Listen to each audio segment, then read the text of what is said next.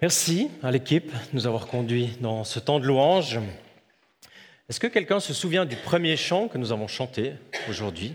Ce qui disait ce chant? Premier chant de la louange. Viens remplir ma vie. Hein, viens remplir ma vie. Ce chant, en fait, a été composé en 2008 par quelqu'un qui était un, un ménonite d'origine, qui s'appelle Brian Dirksen. Et en 2009, les Ménonites du Canada ont décidé d'avoir une convention où ils voulaient demander à Dieu, mais qu'est-ce que tu as de, nouveau à dire dans le monde de nos églises ménonites Est-ce que, Brian, tu pourrais nous composer un chant? Et c'est sur cette demande que ce chant a été composé, qui a béni tant d'églises, en fait, dans tant de régions du monde, où la prière, c'était viens remplir tout à nouveau. Euh, je sens ta grâce, je sens ton amour, mais viens me remplir tout à nouveau. Alors merci beaucoup d'avoir choisi ce chant. Je ne sais pas si tu savais tout ça, Mathieu. Voilà. Et ce chant, il a béni tant d'églises qui disaient, bien Seigneur, on a besoin que c'est toi, ce soit toi qui mettes le contenu. Que ce soit toi qui viennes nous remplir, que ce ne soit pas notre expérience, ce que nous savons, ce que nous avons pratiqué si longtemps, mais que tu nous rafraîchisses. Et euh, j'ai cette prière aussi pour nous ici, pour nos églises ménonites aussi, dire, eh bien, viens nous remplir, viens nous montrer le chemin. On a besoin de toi que tu nous remplisses. Amen. Amen. Le message de ce matin, il sera bref. Et il a été dit tout à l'heure qu'on va rendre visite à l'Arsenal, se rendre compte des travaux récents, l'avancée des travaux, encore la journée d'hier. Alors ce matin, j'aimerais partager quelques pensées concernant un contraste. Parce que les contrastes dans la vie, il y en a partout. C'est des éléments qui sont complexes, qui sont changeants, contrastés justement, parfois en opposition, on pourrait dire, mais ça fait partie de la vie. Et j'aime assez la définition du contraste qui dit que la, chose suivante, c'est une opposition de deux choses dont l'une fait ressortir l'autre. Une opposition de deux choses dont l'une fait ressortir l'autre. Parfois c'est la gauche, parfois c'est la droite, parfois c'est la force, Parfois, c'est la vulnérabilité. Le jour remplace la nuit pour un temps parce que le jour revient. D'un côté, il y a l'intuition qui contraste avec la réflexion, l'individu qui contraste avec la communauté. Et on pourrait continuer longtemps de parler de contrastes humains comme ça qui font que la vie elle est complexe. Mais je l'ai dit aujourd'hui, on va visiter ceux qui le choisissent évidemment les travaux actuels de l'Arsenal. Parce que oui, bientôt, nous préparons le déménagement dans les locaux de l'Arsenal. Alors bientôt, bientôt, ça veut dire il y a encore un temps et du travail. Hein. Mais quand même, l'église ménonite que nous sommes, donc une église historique de la paix, va déménager dans un arsenal militaire rénové, bien sûr, avec beaucoup de compétences. Ça, c'est au minimum un contraste. Parce que vous savez que les églises anabaptistes du pays ont contribué à mettre en place le service civil, par exemple, et le fait de dire on va entrer dans un bâtiment militaire et le transformer en un centre de vie chrétienne, eh bien, c'est au minimum un contraste. Alors, j'aimerais mentionner quelques pensées concernant deux noms de Dieu. Deux noms qu'on trouve à bien des endroits dans la Bible et qui, de prime abord, ont l'air de montrer un contraste, c'est le moins qu'on puisse dire. Et on trouve ces deux noms, par exemple, dans le prophète Ésaïe. Prophète engagé, radical, interpellant, magnifique, riche, où il est dit dans euh, le premier chapitre, au verset 24, C'est pourquoi voici ce que dit le Seigneur, l'Éternel des armées, le fort d'Israël, ah, je tirerai satisfaction de mes adversaires et je me vengerai de mes ennemis. Et dans le même livre d'Ésaïe, quelques chapitres plus loin, car un enfant nous est né, un fils nous est donné, et la domination reposera sur son épaule. On l'appellera admirable, conseiller, Dieu puissant, Père éternel, prince de la paix. Alors que nous méditons dans nos cœurs et que ça va concrètement se réaliser, la question de vivre l'Église dans un arsenal militaire, les descriptions de Dieu sont les suivantes qu'on vient de lire. Elles sont contrastées. Est-ce que Dieu, il est l'éternel des armées ou est-ce qu'il est le prince de la paix? Ou est-ce qu'il serait les deux? C'est pourquoi voici ce que dit le Seigneur, l'Éternel des armées, le fort d'Israël, je tirerai satisfaction de mes adversaires, je me vengerai de mes ennemis. C'est Yahvé Tsebaot, l'Éternel des armées, et dans ta Bible, ça revient 282 fois. Dans l'Ancien Testament, bien sûr, surtout dans les livres prophétiques. C'est un Dieu qui est conquérant, qui est puissant, qui s'engage de manière physique. Et les personnes qui connaissent les Écritures ici de l'Ancien Testament savent qu'il y a beaucoup de jolis textes poétiques, mais qui contrastent avec des récits qui sont nettement plus durs et plus sanglants. Des histoires, parfois, on a de la peine à lire et même surtout à comprendre. Pourtant, quand il s'agit de l'Exode, par exemple, l'histoire de la libération de tout un peuple de l'esclavage par Dieu, à travers Moïse, juste après le passage de la mer, en Exode 15, il est dit, L'Éternel est un vaillant guerrier. Son nom est l'Éternel.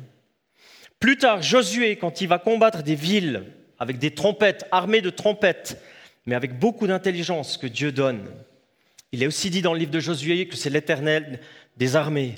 Déborah, la guerrière pour Dieu, elle dira dans Juge 5, le verset 13, L'Éternel m'a donné la victoire sur les héros. David, le grand roi, qui au début de sa carrière a littéralement abattu un géant, qu'est-ce qu'il disait quand il courait contre le géant? Il disait, tu marches contre moi avec l'épée, la lance et le javelot, et moi je marche contre toi au nom de l'Éternel des armées, du Dieu de l'armée d'Israël que tu as insulté. Dans l'histoire du peuple de Dieu, dans l'Ancien Testament, la mention de Dieu, comme, comme je l'ai dit tout à l'heure, l'Éternel des armées, est clairement en relation avec une nation, au début en tout cas. Et puis plus ça se développe dans l'histoire, plus le nom Éternel des armées prend une autre signification toujours plus haute, plus vaste. Il perd le sens guerrier, le sens national, et ça devient le maître de l'univers. D'ailleurs, dans votre traduction, si vous avez une Bible ce matin, et puis que vous avez lu les textes qu'on a lus ensemble, sûrement que ça s'est marqué le maître de l'univers au lieu de éternel des armées. Tout d'un coup, il devient le maître de la création, du cosmos, des anges, des galaxies. Le Seigneur, il est le maître de tout. Il n'y a aucune boîte qui peut le contenir, pas même une nation. Pour nous aujourd'hui, oui, Dieu est l'éternel des armées, ça veut dire qu'il s'engage. Ça veut dire que la guerre, elle est ailleurs aujourd'hui. Ce sont plus des gens, ce sont plus des nations, ce n'est plus des guerres physiques à mener. Aujourd'hui, je pense, et lorsque l'on sera à l'arsenal, Dieu va inscrire dans nos cœurs, dans la communauté, qu'il est l'éternel des armées, celui qui s'engage, celui qui combat, qui gagne, à notre place.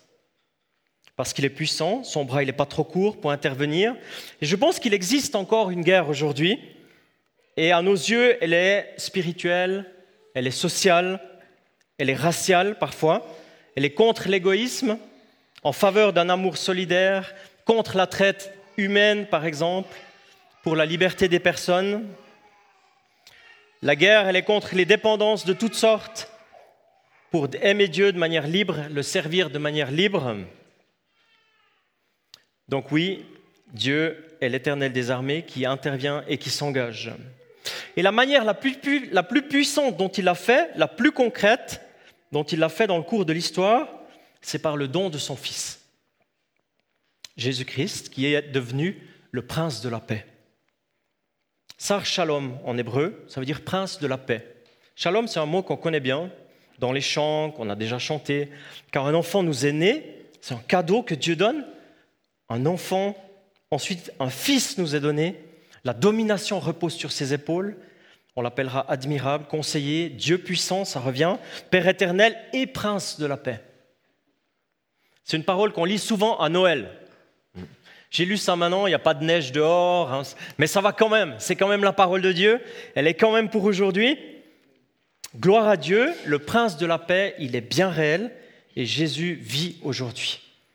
Il est celui qui veut nous accompagner avec sa paix. Il offre sa paix. Il dit, moi je donne la paix pas comme le monde donne, je donne la paix d'une manière différente. Et plus que ça, il aimerait faire de nous des artisans de paix. Alors ça, c'est pas tout simple. Parce que parfois on est compliqué, parfois on est contrasté, on est complexe, mais son intention à lui, c'est réellement de faire de nous des artisans de paix. Parce que la paix, c'est un bien d'une grande valeur aujourd'hui, mais aussi depuis toujours, en fait. Ça remonte jusqu'à Genèse 1, jusqu'à Genèse 2, et puis après, il y a Genèse 3, et depuis là, on aspire à la paix profonde. C'est une aspiration que Dieu a mis dans tout être humain. Quelle que soit la couleur de la peau, quelle que soit la religion, il y a une aspiration à la paix en chaque être humain. Parce que la paix, est-ce qu'il existe un terme plus profond et plus apaisant, justement? Et la paix que Dieu donne, le shalom de Dieu, c'est pas seulement l'absence de choses négatives dans les relations, ce qui serait déjà pas mal en fait, s'il n'y avait pas de choses négatives dans les relations, mais c'est une présence abondante de bonnes choses que Dieu donne encore. Il donne de la plénitude, de la joie. J'aime bien la définition d'un auteur que j'apprécie, qui s'appelle Christopher Hudson. Il le mentionne comme ça, il dit, le shalom est tout ce que la vie aurait dû être. Je trouve ça magnifique. Le shalom, c'est tout ce que la vie, elle aurait dû être en somme. Et Dieu, en Jésus-Christ, bien sûr, révélé par l'Esprit Saint, il est le prince de la paix. Le prince, c'est l'officiel, c'est juste en dessous du roi. En tant que disciple de Jésus, on est chrétien, petit Christ, on est connecté au prince de la paix. Je l'ai dit, souvent la complexité dans cette connexion, elle n'est pas vers le prince, elle est plutôt vers nous, ou bien vers moi, disons. C'est de mon côté que le travail de vivre encore plus avec le prince de la paix doit se faire. Plus de place pour lui et moins d'ego pour moi. Alors j'ai choisi de résumer, j'ai dit que je ne serais pas long aujourd'hui, je tiens ma promesse. Dieu, c'est l'éternel des armées, oui, il est puissant, oui, il veut équiper son peuple, ses enfants, mais il veut qu'on mène la guerre au bon endroit, avec le bon équipement. Et je suis concerné et tu es concerné. Dans la vie de tous les jours, Dieu te rappelle ce matin qu'il est l'éternel des armées pour toi, en ta faveur, et pour nous, en notre faveur. Que s'il y a des géants qui pouvaient survenir dans notre vie, ils font pas le poids à côté de l'éternel. Alors qu'on prépare l'arsenal, il nous invite en tant que communauté à comprendre les vrais enjeux, les vraies guerres à mener. Elles sont nombreuses, mais il nous aide à discerner pour le village, pour la région, pour les prochaines générations, c'est quoi les enjeux C'est où qu'il faut se battre? Dans quel domaine? Et oui, Dieu est également le prince de la paix, un règne qui a le parfum du shalom, la paix de Dieu, qui indique ce qui sera une fois dans un jour complètement auprès de Dieu, tous les croyants de toutes les générations. Et ça, c'est une offre pour moi maintenant, pour toi aussi, pour notre vie c'est vivre la dimension de tout ce que la vie aurait dû être, en somme, de manière générale, mais aussi de manière précise. Alors, c'est ma prière en cette journée que Dieu, qui est puissant, qui est maître de l'univers, Seigneur des armées, nous équipe de force, de vision, d'un équipement, mais qui se révèle aussi, comme on l'a entendu dans le sermon sur la montagne, comme le prince de la paix, celui qui nous aide à vivre comme la vie aurait dû être, en fait, qui nous remplisse de sa présence, on l'a chanté, qui nous offre tout ce que son cœur aimerait nous donner, pour nous, pour toi personnellement, pour ton couple, ta famille, mais aussi pour nous en tant que communauté. Amen. Amen. J'aimerais nous inviter à la prière. Seigneur notre Dieu, nous te disons merci pour ta présence dans nos vies. Te disons merci parce qu'après tant d'années, tant de générations, tant de siècles, tu continues d'édifier ton Église et tu le fais parce que tu es le prince de la paix, tu es l'éternel des armées. Tu es celui qui intervient, qui équipe et qui nous conduit aussi dans les choses que tu as à cœur pour nos vies. Et dans, une paix aussi que tu donnes généreusement, dont tu as ouvert le chemin en Jésus-Christ. Et dans ce que tu nous as dit ce matin de manière personnelle, là où nous en sommes, on est tous différents, on médite les choses de manière différente, mais viens nous remplir de ta présence, viens nous donner ta paix, viens nous donner ta force et ton équipement si nous en avons besoin, et aussi alors que nous allons visiter l'arsenal, cet instrument que nous voulons à ton service dans cette région, dans ce village, eh bien conduis-nous, viens toi-même mettre les contenus qui sont utiles et qui sont pertinents pour ton Église aujourd'hui et pour les générations futures. Dans le nom de Jésus. Amen.